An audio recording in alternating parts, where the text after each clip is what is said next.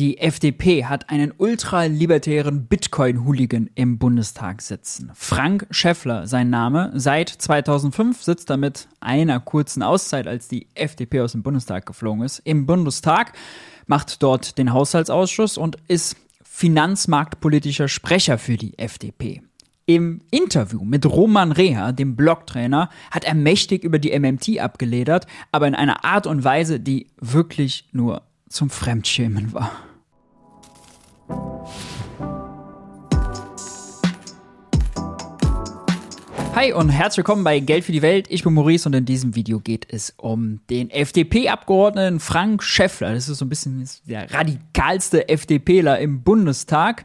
Steht immer total auf Bitcoin, ist absoluter Hayek-Fan, äh, ist neben seiner Tätigkeit im äh, Bundestag hat er auch eine eigene Denkfabrik, das Prometheus-Institut. Er gehörte lange der Friedrich äh, August von Hayek Gesellschaft an, gehört der Ludwig Erhard Stiftung oder Gesellschaft an. Also äh, ein äh, Wirtschaftsliberaler, ich würde schon sagen, es ist ein absoluter Wirtschaftslibertärer. Der war zu Gast beim Blog-Trainer, wie wir alle wissen, äh, seiner selbst auch großer Bitcoin-Fanatiker.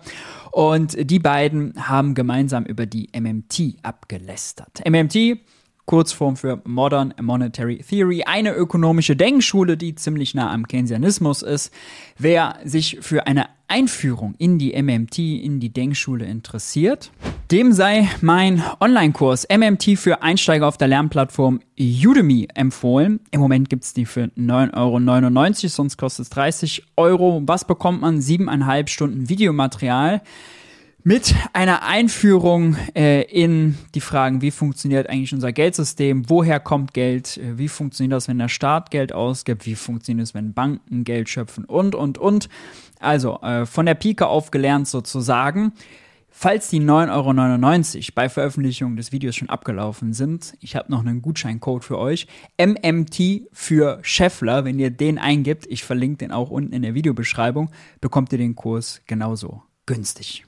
Und tatsächlich merkt man, das kann ich schon vorweg schicken. Also weder der Blocktrainer, bei dem ich ja sogar schon mal war und ein bisschen über MMT gequatscht habe, noch Frank Schäffler haben sich auch nur irgendwie annähernd damit auseinandergesetzt, was eigentlich hinter der MMT steckt. Aber ich will gar nicht so viel vorweg verraten. Wir gehen gleich rein. Nicht so engagiert ist, durchzusetzen. Und leider gelingt das eben auch sehr häufig. Es gibt so eine populäre Betrachtungsweise der monetären Geldpolitik. Ähm, MMT nennt sich das, Modern Money Theory. Die sagen einfach, naja, ein Staat kann nicht pleite gehen. Wir können eigentlich so viel Geld drucken, wie wir wollen. Und wenn irgendwer dann zu viel Geld hat, machen wir einfach so hohe Steuern, wie wir wollen. Dann sammeln wir es wieder ein. Aber damit hätte man ja eine komplett zentrale Steuerung. Wäre das nicht eine totale Katastrophe aus den Betrachtungsweisen, die wir gerade hier in dem Interview gehört haben? Also die Frage ist schon so suggestiv und manipulativ. Äh, das ist schon lustig. Auch die Zusammenfassung der MMT, ja. MMT sagt nicht, dass ein Staat per se nicht pleite gehen kann, sondern dass ein Währungsherausgeber nicht pleite gehen kann. Sprich, ein Staat, der seine eigene Währung herausgibt, der kann jederzeit seine eigene Währung erzeugen. Die USA beispielsweise, natürlich können die äh, je, jederzeit US-Dollar erzeugen. Äh, ein Land, was allerdings nicht die eigene Währung benutzt, weil es zum Beispiel andere Währungen benutzt, in Argentinien zum Beispiel, US-Dollar sehr verbreitet, ja, es gibt Entwicklungsländer, die komplett dollarisiert sind, so, die dürfen keine US-Dollar erzeugen, ja, das wäre Fälschung. Und natürlich können die in US-Dollar pleite gehen. Also es gibt immer diesen Unterschied zwischen Währungsherausgeber und Währungsnutzer. Es ist viel, viel differenzierter. Und nein, die MMT sagt auch nicht, wenn irgendjemand zu viel Geld hat, können wir alles wegsteuern. Also das ist äh, schon in einer äh, Art und Weise verkürzt, äh, die unerträglich ist. Steuern haben aus Sicht der MMT vier Funktionen. Sie erzeugen eine Nachfrage nach der Währung, sie helfen äh, ökonomische Ungleichheiten zu adressieren. Sie haben eine konjunkturelle Wirkung, ja. Äh, wenn ich besteuert werde, habe ich weniger Geld danach. Das heißt, sie bremsen sozusagen meine Fähigkeit, Ausgaben zu tätigen. Steuern erhöhen, damit bremst man die Wirtschaft aus. Steuern senken, damit schiebt man sie an. Ähnlich so wie mit äh, Ausgaben hoch. Und äh, Steuern haben natürlich eine Lenkungswirkung. Ja? Wenn ich irgendwie Zigaretten besteuere, dann äh, habe ich einen Anreiz für Leute, nicht zu rauchen. So haben unterschiedliche Steuern unterschiedliche Funktionen.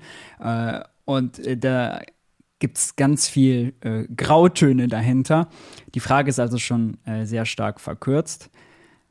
Ich muss mich bemühen, nicht zu schnell zu viel einzuschreiten äh, und nicht getriggert zu werden. Aber wir gehen mal weiter. Ja, das wäre natürlich aus meiner Sicht der völlig falsche Weg. Das wäre ja im Kern äh, Im Übrigen, das muss ich noch kurz sagen, hat Roman Reher hier ja in der Frage schon unterstellt, dass wir dadurch eine zentrale Steuerung hätten. Das tut so, als wäre MMT ein Regime, ja, ein politisches Konstrukt, ein politisches Rezept, was man irgendwie anwenden oder einführen könnte.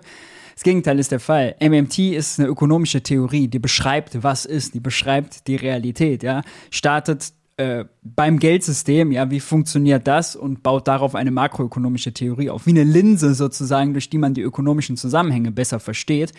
MMT ist kein Rezept, ja, es schreibt nicht vor, macht XYZ. Ein Christian Lindner, der MMT versteht, würde vielleicht, weiß nicht, Steuern senken und ein Robert Habeck, der MMT versteht, würde mehr Klimaausgaben, mehr Klimainvestitionen von der Rampe schieben. Also die politischen Lösungen, die da hinten dran hängen, sind völlig andere. Und es gibt auch also nicht mehr oder weniger zentrale Steuerung dadurch, dass man die MMT versteht. Weil, also der Staat tätigt heute schon Ausgaben und wir haben eine politische Entscheidung, wofür der Staat das Geld ausgibt, wie viel Geld er ausgibt, wie viele Leute er anstellt. Und äh, an sich ist die Geldschöpfung in Deutschland aber dezentral organisiert. Der Staat schöpft sein eigenes und wenn man Unternehmer ist oder Privatperson, ja, dann gibt man halt nicht zum Staat und nimmt sich einen Kredit, sondern bei Banken. Banken schöpfen Geld, wenn sie Kredite vergeben und zwar abhängig davon, ob der Kreditnehmer kreditwürdig ist. Das ist total dezentralisiert, total marktwirtschaftlich und das ist auch gut so. Also viele Stärken. Kein MMTler der Welt würde das irgendwie ändern wollen. Eine Abschaffung, das wollen die ja auch, eine Abschaffung des Bankensystems ähm, und eine Verstaatlichung, oh, jetzt kommt hier, das ist übrigens ja. Ludwig, Ludwig Erhard, äh, heißt die Katze. Ah, so viel zur Ideologie. Es gibt keinen MMTler, der das Bankensystem abschaffen will. Das ist völliger Quatsch. Also es gibt äh, ja noch eher, das verwechselt Frank Schäffler vielleicht damit, so Vollgeldreformer, ja, die, die wollen wirklich die Geldschöpfung zentralisieren. MMTler nicht. Ja, das ist also einfach falsch. MMT beschreibt, wie Geldschöpfung durch Banken funktioniert und dass das ein anderer Prozess ist als Geldschöpfung des Staates und dass beides nebeneinander existiert, unter verschiedenen Prämissen auch funktioniert. Aber bedeutet nicht, dass irgendwie nur noch der Staat jetzt Kredite vergibt oder so. Das wäre ganz fürchterlich, ja, weil also das wäre damit komplett überfordert. Das sollte man um Gottes Willen niemals machen man kann viel Kritik am Bankensystem üben, das mache ich auch. Ja, dass die Kreditvergabe, dass die Geschäftspraktiken häufig schlecht sind, zu riskant. Ja, die Finanzkrise ist das beste Beispiel dafür. Aber das bedeutet ja nicht, dass die Banken keine Kredite mehr schöpfen können. Im Gegenteil, es ist gut, dass sie die schöpfen, weil eine Bank natürlich viel besser einschätzen kann, ob Becker Lutze kreditwürdig ist, wenn er sich einen zweiten Ofen anschaffen will, ob das Geschäftsmodell von Becker Lutze denn auch äh, in Zukunft trägt oder nicht. Also da gibt es also auch für diese These, wird es einfach herausgehauen, ja, keine Ahnung, wie viele Leute das Video geguckt haben, gibt es einfach null Beleg. Das ist einfach Fake, einfach kompletter Fake, also kompletter Bullshit einfach. Man sieht jetzt noch am Gesichtsausdruck, Roman Rea freut sich natürlich schon einen ab. Ähm, aber es ist, also, ich würde gerne den Beleg irgendwo mal sehen, wo das irgendjemand gefordert hat. Es ist einfach Unfug. Katzen sind immer gut, funktioniert auf YouTube immer super. Hallo Ludwig. Ähm, wo war ich jetzt stehen geblieben? Ich habe ein bisschen Mitleid mit der Katze, um ehrlich zu sein. Die wollen die Banken abschaffen. So, MMT, ja, ja. Also die wollen im Kern den Kredit verstaatlichen und äh, das machen die natürlich dann auch. Ähm, und äh, ja, ja, wenn die MMT-Reformer mit dem Militärputsch kommen, dann verstaatlichen die den Kredit. Also, wie weit weg von Realität kann man eigentlich sein? Ja, also, dass man sich, sich schämt, sowas öffentlich zu äußern. Ähm, das wäre natürlich das Gegenteil, was wir wollen. Und natürlich können Staaten pleite gehen. Ja, also ich sag mal, äh, Argentinien ist schon mehrmals pleite gegangen. Schönes Beispiel, äh, allerdings kein Beispiel, um den MMT zu widerlegen, sondern einfach nur zu belegen, wie wenig Ahnung Frank Schäffler von der Welt hat und von der MMT, denn Argentinien ist immer in US-Dollar pleite gegangen, in Fremdwährung. Natürlich kann ein Land in Fremdwährung pleite gehen, weil es in dem Moment Währungsnutzer, nicht Währungsherausgeber ist. Also wenn es ein Beispiel gegen die MMT gibt, dann nicht Argentinien. Ja, das ist also das schlechteste Beispiel, was man sich nur raussuchen kann. Hätte Roman Reao gleich mit der Katze sprechen können, wäre wahrscheinlich ergiebiger gewesen. Staaten ähm, sind historisch immer wieder pleite gegangen Ah, gute Beispiele. Deshalb gibt es ja den Londoner, den Pariser Club, äh, wo staatliche und private Gläubiger äh, sich mit den Schuldnern zusammensetzen und über einen äh, Zinsschnitt nachdenken. Also insofern und die, die Älteren ähm, wissen auch noch, dass Deutschland auch äh, mehrere Währungsreformen historisch zu erleben hatte, 23, 48. Das waren alles sehr nach Hyperinflation, nach Krieg harte Einschnitte äh, für die Menschen, die Vermögen hatten. Und je nachdem, ob man sein Vermögen etwas geschickter angelegt hatte, war es besser, als wenn man wenn man es anders angelegt hat, ja. Und das war staatliche Willkür letztendlich ob man sein ganzes Vermögen verloren hat oder nicht. Komisch, diese ganzen Pleiten hatten wir, ohne dass es dort irgendwelche äh, MMT-Berater oder sonst was gab. Ja, ganz interessant. Und es wird auch immer so getan, als würde jetzt ein Verständnis des Geldsystems ja, dazu führen, Geld rauszuhauen, als gäbe es keinen Morgen. Also wer meine Politikvorschläge kennt, ja, also natürlich müssen wir deutlich mehr Geld ausgeben für Kinder, für Schulen, für Klima, für Infrastruktur und so weiter. Das ist ja völlig klar. Aber es bedeutet ja nicht nur, weil es theoretisch ein Staat mit eigener Währung unbegrenzte finanzielle Feuerkraft hat, dass er das auch nutzt. Unendliche Staatsausgaben geht ja auch gar nicht, ja, weil irgendwann gibt es keine freien Handwerker mehr, die irgendwas bauen können. So, da ist das entscheidende Limit, ja. Also Geld ist nicht knapp, aber reale Ressourcen natürlich schon. Das lernt man von jedem MMTler, wenn man ihm nur fünf Minuten zuhört. Aber das ist die relevante Grenze. Wir tun aber in der Politik so und Frank Schäfflers äh, FDP-Chef, Christian Lindner, äh, Finanzminister dazu in Personalunion, ja, der tut ja immer so, als wäre irgendwie ausgeglichener Haushalt ein Selbstzweck, ja, und als wären Schulden per se böse, ohne darauf zu achten, wie läuft die Wirtschaft, ist die ausgelastet, können wir eigentlich nicht uns noch mehr leisten, noch mehr bauen, noch produktiver werden, mehr für Kinder, für Schulen, für Klima machen, ja. Diese Fragen stehen hinter diesem affigen Ziel, ey, wir wollen den Haushalt so machen, dass wir die Schuldenbremse einhalten, als Selbstzweck, ja, also so eine politische Schuldenregel als Selbstzweck. Da, das ist ja das Absurde, äh, was der MMT gegenübersteht. Ja, die MMT äh, würden alle sagen, nee, nicht per se irgendwie auf das Buchhaltungsergebnis gucken, sondern auf die reale Wirtschaft. Natürlich gibt es da Knappheit, natürlich will man Inflation vermeiden, ne? aber äh, also ist ja, ist ja völlig klar, das steht gar, gar nicht in Frage. Ähm, und natürlich kann man eine Währung vor die Wand fahren mit schlechter Politik. Ja, das kann man mit MMT und auch unabhängig von MMT.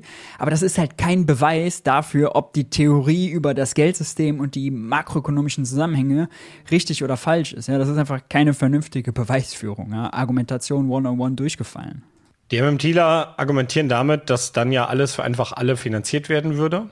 Und man wählt dann demokratisch nur noch die, die quasi ähm, bestimmen, wo das Geld verteilt wird. Äh, tatsächlich glaube ich aber, dass natürlich dadurch die Konkurrenzprodukte verschwinden. Man hat, glaube ich, so ein bisschen den Zustand wie damals in der DDR mit dem Trabant. Es gibt halt dann das eine Unternehmen, was vom Staat die ganze Zeit Geld kriegt und das hat gar keinen Anspruch mehr, Qualität zu verbessern oder so. Man hat ja auch keine Auswahl mehr. Das ist zumindest dann das Endgame. Und ich glaube auch tatsächlich, dass MMT etwas ist, was sehr demokratiefeindlich im Kern ist. Also zumindest zu einer Abschaffung äh, der demokratischen Strukturen führt, wie wir sie kennen. Ähm, siehst du das auch so? Erstens, was für ein fucking Bullshit. Zweitens, null Argument dahinter, einfach aus der Hüfte rausgeschossen, einfach nur These, ja.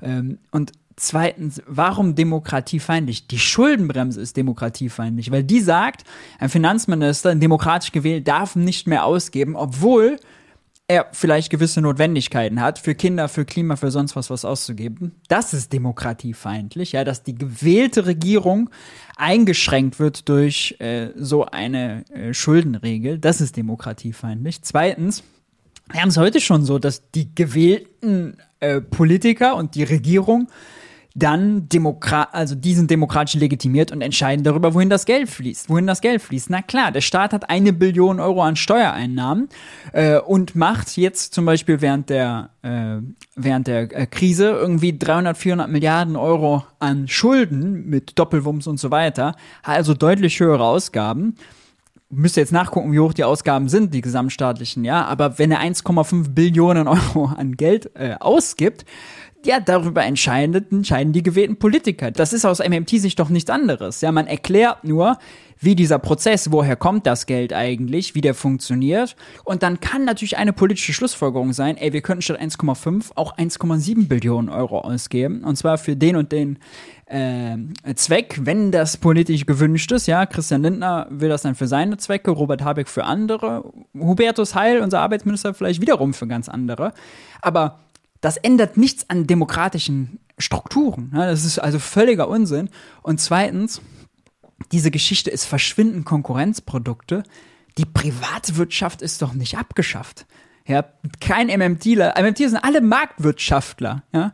Äh, die Frage ist, wo sollte der Markt und wo sollte der Staat eingesetzt werden? Das ist völlig unabhängig von der Denkschule, ja.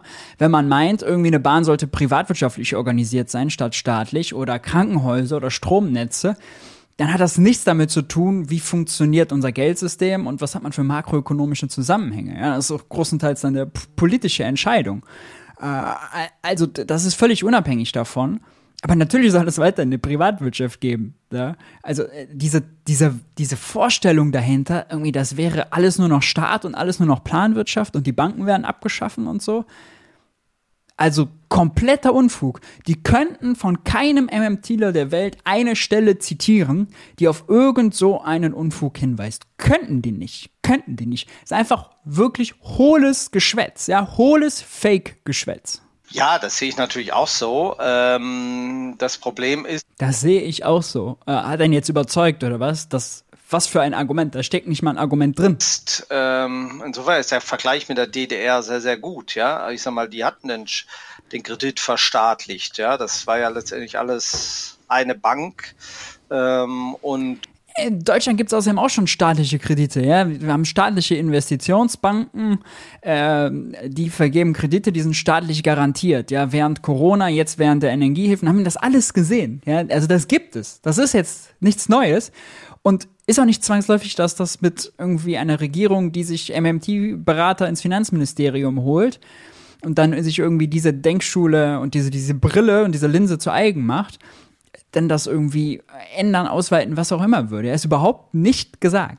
Äh, die haben zwar viele Kredite vergeben, aber äh, wenn man sich dafür nichts kaufen konnte, äh, weil man die notwendigen Devisen nicht eingenommen hatte, ähm, hat das auch nichts genützt. Ja, da muss man halt zehn Jahre auf seinen Trabant warten. Deshalb, äh, weil ja die Produktionskapazität nicht da waren, weil man im Kern äh, von der Substanz lebte und äh, es immer weniger wurde. Und das, deshalb ist Kredit eben äh, nicht per se etwas Gutes, sondern ähm, ja, am Ende muss eben immer Wertschöpfung irgendwo in einer Gesellschaft stattfinden und wenn die nicht mehr stattfindet, ähm, da können, kann man noch so viele Kredite vergeben, äh, dann passiert nichts. So, äh, das ist völlig klar. So, das ist aber völlig unabhängig von der MMT. Und außerdem ist es so, dass Kredite ja Wertschöpfung ermöglichen. Ja, wenn der Bäcker ein gutes Geschäftsmodell hat, aber kein Geld, dann holt er sich bei der Bank, stellt das Geschäftsmodell vor, bekommt einen Kredit, baut die Bäckerei, baut den Ofen rein, ja, und äh, hat irgendwie seine Rezepte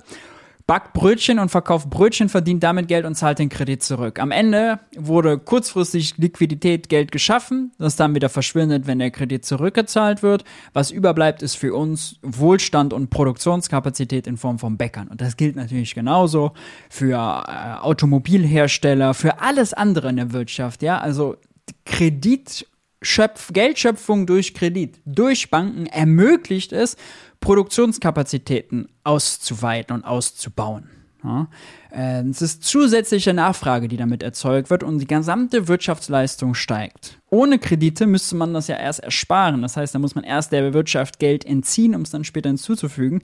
Dann kommt eine Wirtschaft nicht vom Fleck. Ja, Kredit hat eine extrem wichtige Rolle, die aber hier komplett verklärt wird. Und dann schwätzen sie irgendwas über die DDR. Niemand will irgendeine DDR oder so. Digga, was ist los? Wir haben historisch so viele Ereignisse, die das beweisen.